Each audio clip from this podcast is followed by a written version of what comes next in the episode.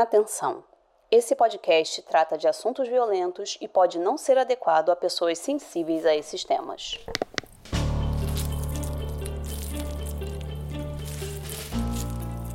A noite de 10 de agosto de 2015 ficaria gravada na memória de todos os envolvidos para sempre. O Museu de História Natural de Londres recebeu um evento deslumbrante. Era o Baile da Cinderela, uma festa de gala que prometia mais do que apenas uma noite de magia. Prometia a esperança para centenas de crianças doentes. Com a presença de celebridades da música e muito glamour, o baile parecia ser a materialização de um conto de fadas. O problema é que todo conto de fadas sempre tem uma verdade assustadora por trás das cortinas. E nesse caso, não poderia ser diferente. Prepare-se, a carruagem sobrenatural vai te levar para conhecer a história de Megan Barry, a criadora da fundação Believe in Magic e a sua história repleta de maus tratos e fraude, mas que também tem astros da música e detetives amadores desvendando mistérios. Essa é a Carruagem Sobrenatural, o podcast de histórias reais que vão alimentar os seus pesadelos. Eu sou Thaís Messora e vou te conduzir nessa viagem sombria.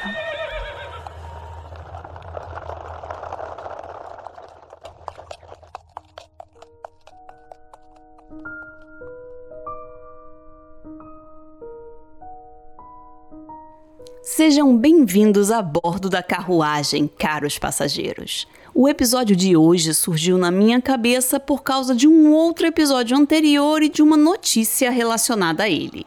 Se vocês acompanham a carruagem no Instagram, devem ter visto que eu fiz um post falando que a Gypsy Rose foi libertada da prisão no dia 28 de dezembro de 2023. Pois é, depois de cumprir 85% da sua pena, ela saiu em liberdade condicional. No episódio 18 da carruagem, eu contei né, a história da Gypsy e da Didi, que passou anos enganando a todos e teve um fim trágico. Então, aquela coisa, né? Já sabe. Se você ainda não ouviu, vai lá ouvir, porque vale muito a pena. Esse talvez é um dos episódios mais assustadores desse podcast. Então, Devido a essa notícia, eu resolvi trazer outro caso relacionado com mentiras, busca da fama, fantasias de princesa e doenças fabricadas. Mas chega de enrolação. Vamos começar logo porque os cavalos já estão ficando ansiosos. Antes da abertura, eu disse que o evento, o baile da Cinderela, parecia a materialização de um conto de fadas. E essa é a mais pura verdade especialmente se a gente olhar para o panorama dos fatos e dos principais atores envolvidos naquela noite de gala. Isso porque os contos de fadas têm uma característica em comum. A protagonista é sempre uma pobre moça que enfrenta um sofrimento terrível, mas que, apesar das desventuras impostas pelo destino, é uma alma boa e caridosa. Essa figura era Megan Barry uma jovem de apenas 20 anos que lutava contra um tumor cerebral e que ainda assim teve a iniciativa de criar a Believe in Magic, que, traduzindo para o português, seria Acredite em Mágica. A Believe in Magic era uma instituição beneficente que tinha por objetivo levar alegria para crianças gravemente doentes. Então eles faziam festas incríveis, teve visitas ao Palácio de Buckingham. Ou seja, a ideia era criar para essas crianças doentes experiências mágicas.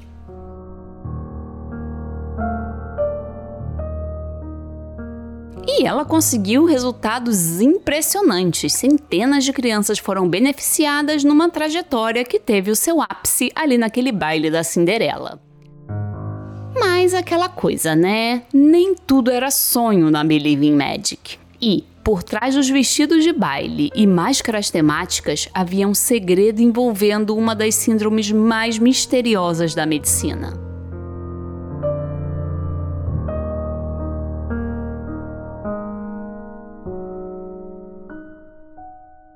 Realmente entrarmos nessa história, é hora da gente retroceder um pouco no tempo para conhecer as principais personagens desse conto de fadas às avessas.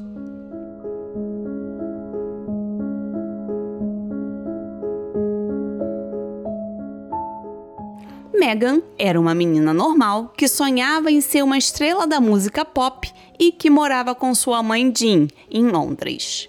Mas a normalidade da vida das duas estava prestes a ter um fim. Por quê? Aos 13 anos, Megan acordou numa determinada manhã com dores de cabeça terríveis.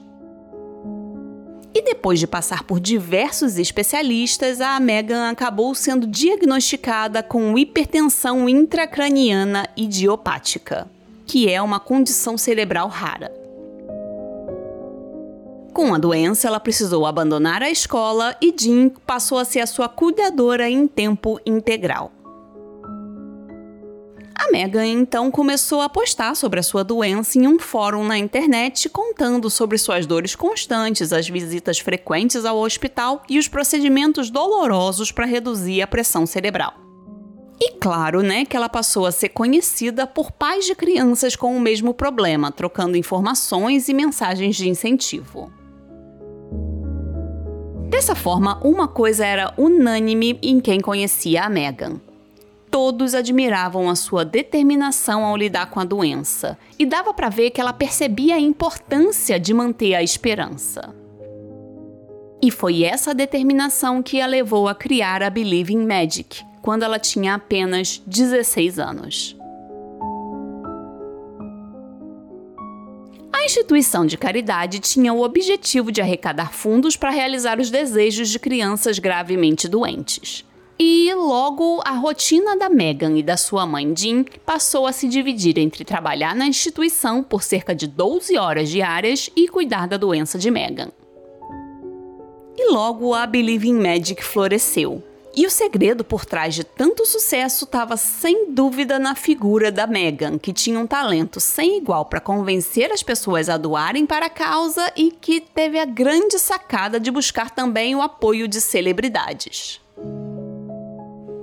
aquela coisa, né? Quem não ficaria com o coração apertado ao pensar em crianças doentes?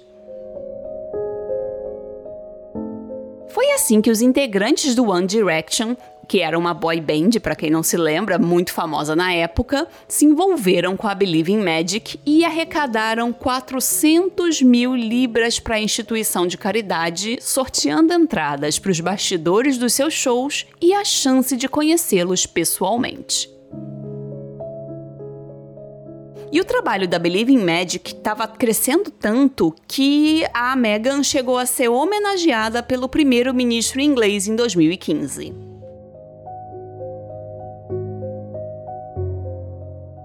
Então, a Believe in Magic estava no auge do sucesso.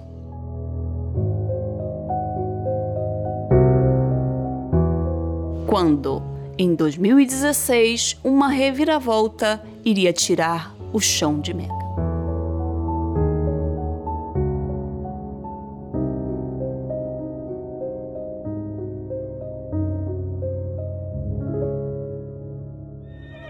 Oi? Quê? Hã? Ah, não, não, pode deixar. Falo, falo sim. Gente, desculpa, mas os cavalos pediram para avisar que se vocês gostam de histórias sombrias e cheias de mistério, deviam conhecer os meus livros. E por que não começar com Rastros da Loucura, o meu último lançamento? Nesse livro você vai conhecer a Alice, uma universitária com um passado traumático que começa a ser assombrada por pesadelos terríveis toda vez que ela dorme. E tudo vai ficando muito pior quando os pesadelos cruzam a barreira da realidade e ela precisa buscar respostas no seu passado antes que seja tarde demais. O livro está disponível em formato de e-book na Amazon e agora tem uma novidade para você que é assim como eu que adora ter um livro físico. Bom, você já pode comprar o livro físico direto comigo. É só me mandar uma DM no Instagram da Carruagem ou no meu perfil pessoal, que é o arroba Aí é só falar lá comigo que eu mando o livro com frete grátis para todo o Brasil, autografado e com brindes especiais. E depois desse momento merchan, vamos seguir com a nossa viagem.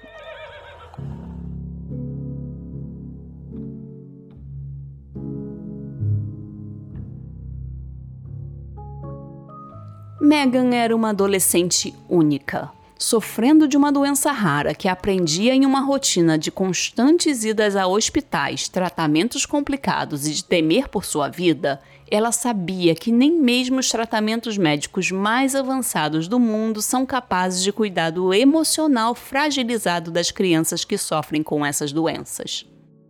E esse era o papel da Believing Magic. Mas nem mesmo toda a magia do mundo a livraria de um mal ainda maior que se abateria sobre ela. Megan foi diagnosticada com um tumor no cérebro.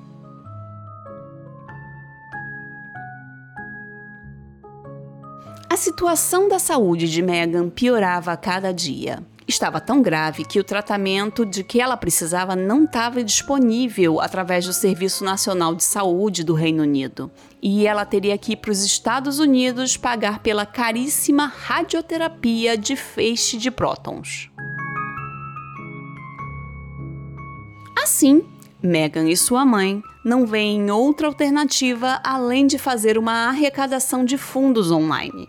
Elas pediram 120 mil libras esterlinas e conseguiram que os seus apoiadores as ajudassem a bater a meta em menos de 48 horas.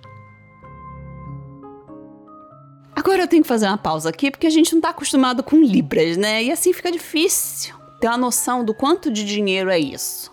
Claro que eu fui pesquisar e descobri que uma libra esterlina equivale hoje em janeiro de 2024 a nada menos do que R$ 6,25.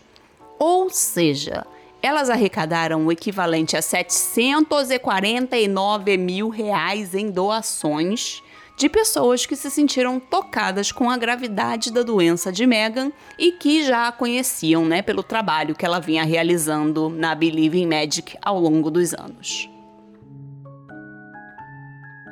Mas isso não foi tudo. Por quê? Poucos dias depois, houve mais uma reviravolta dramática. A Jean postou uma informação de que o câncer era pior do que os médicos tinham pensado a princípio e que o tumor não estava apenas num lugar muito difícil de ser alcançado no cérebro, como também tinha desenvolvido tentáculos em torno de uma das principais artérias do cérebro. Assim, o tratamento seria ainda mais complicado do que elas tinham achado.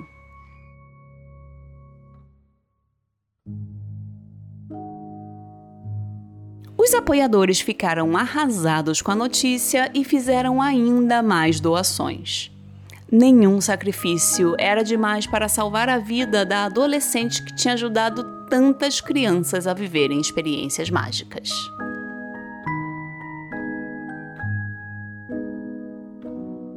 Foi então que surgiu uma mulher que foi a primeira a fazer o que ninguém mais tinha feito. Ela questionou a doença de Megan. Seu usuário no Facebook era Sarah Smith e, embora esse não fosse o nome verdadeiro dela, essa mulher seria fundamental na descoberta das verdades sombrias por trás da fachada cor-de-rosa do Believe in Magic. A Sarah começou a desconfiar das informações vagas demais que haviam na página de doações para o tratamento da Megan. E ela começou a mandar mensagens perguntando em qual hospital que a Megan estava e quem eram os médicos dela, essas coisas. Como não houve resposta por parte da mãe de Megan e continuavam surgindo novos pedidos de dinheiro para o tratamento da menina que só piorava, a Sarah se juntou com outros pais de crianças com câncer e começou a fazer investigações. Eles chegaram inclusive a contratar um detetive particular para descobrir se Megan realmente estava doente ou se era tudo uma farsa para tirar dinheiro de pessoas bem intencionadas. Veio então a descoberta de que, enquanto elas faziam pedidos urgentes e desesperados por mais dinheiro para tratamentos médicos, as duas, mãe e filha, estavam hospedadas num luxuoso resort na Disney.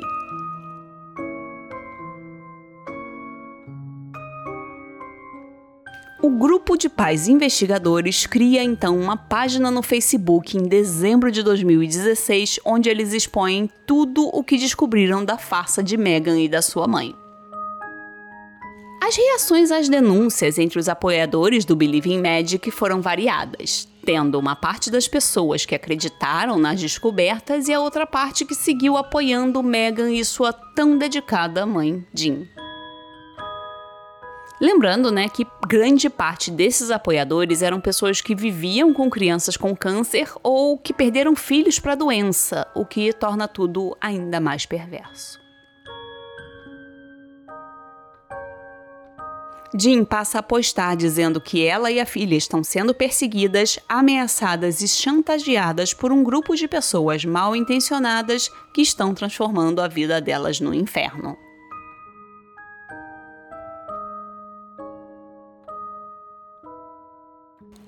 Detetives amadores liderados por Sarah Smith levam então o relatório das descobertas de fraude para a polícia e, em fevereiro de 2017, o Believe in Magic passa a ser oficialmente investigado. Então, Meghan e Jean, antes tão presentes nas redes sociais, desaparecem da vida pública.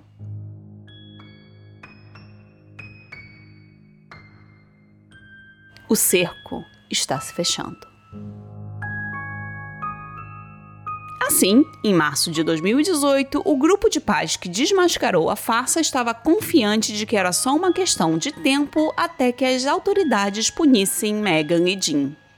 É então que chega uma notícia que mudaria tudo.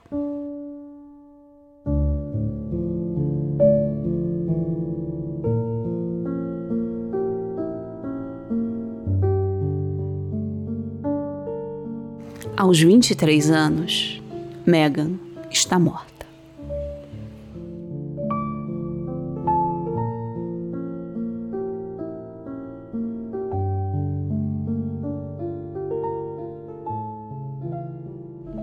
E nesse momento a nossa cabeça, né, dá aquela bugada básica, porque a gente fica pensando, calma aí. Mas não era mentira que ela estava gravemente doente? Pois é. A resposta é sim, mas também é não.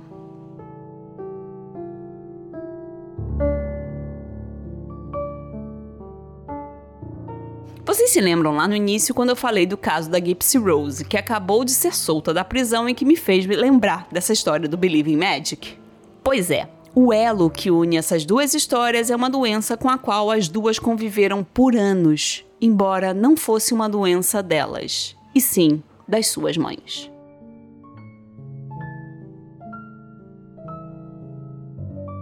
A síndrome de Munchausen é caracterizada por uma pessoa que finge ou induz sintomas físicos e psicológicos sem nenhum benefício óbvio além de atenção e simpatia. E, quando a pessoa induz sintomas em outras pessoas, é chamada de Munchausen por procuração.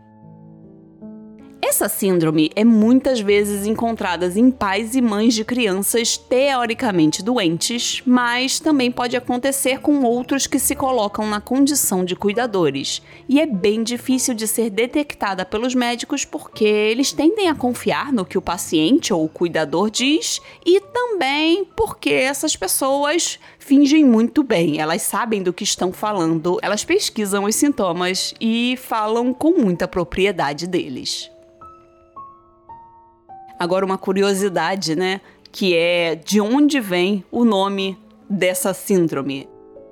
A síndrome de Munchausen foi nomeada como uma homenagem ao Barão de Munchausen, que era um nobre alemão do século XVIII e que tinha uma particularidade.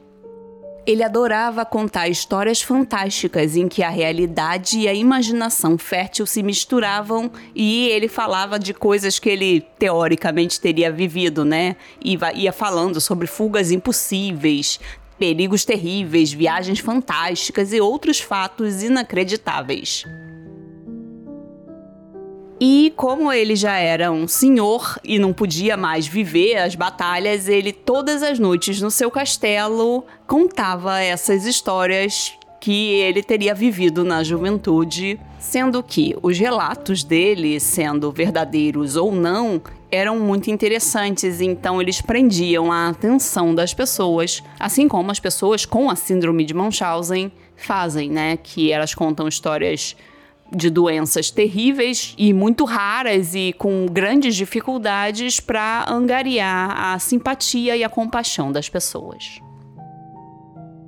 Mas, seguindo em frente, o, no caso da Meghan, foi aberto um inquérito após a sua morte para investigar o que ela realmente tinha. E, quando examinaram o cérebro dela, encontraram algo surpreendente. Não havia nada de errado com ele.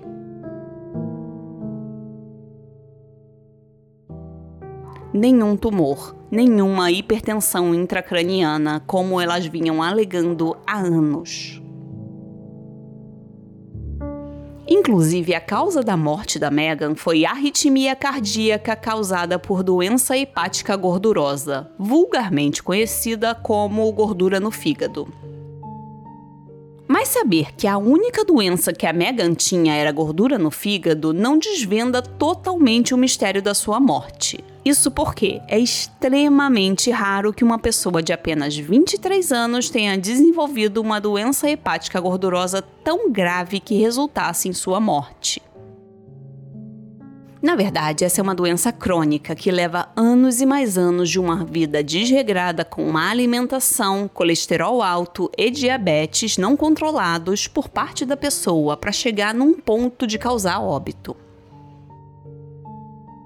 Foi descoberto também durante o inquérito da Meghan que ela tinha um longo histórico de visitas a médicos e hospitais com suspeitas nunca confirmadas de diversas doenças, entre elas a tal hipertensão intracraniana e imunodeficiência.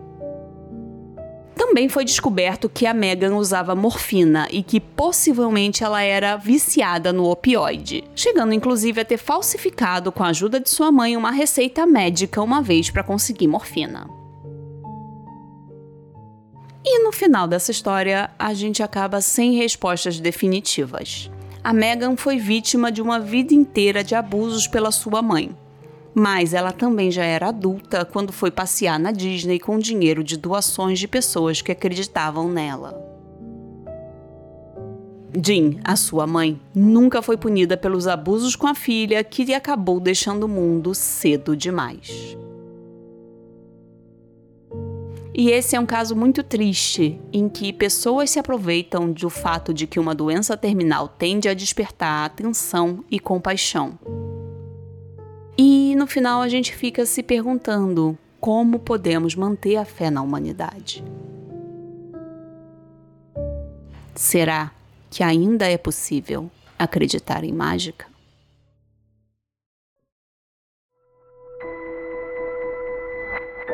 E assim termina a nossa viagem de hoje. Cuidado com o degrau ao desembarcar e lembre-se de avaliar o podcast e de nos seguir nas redes sociais.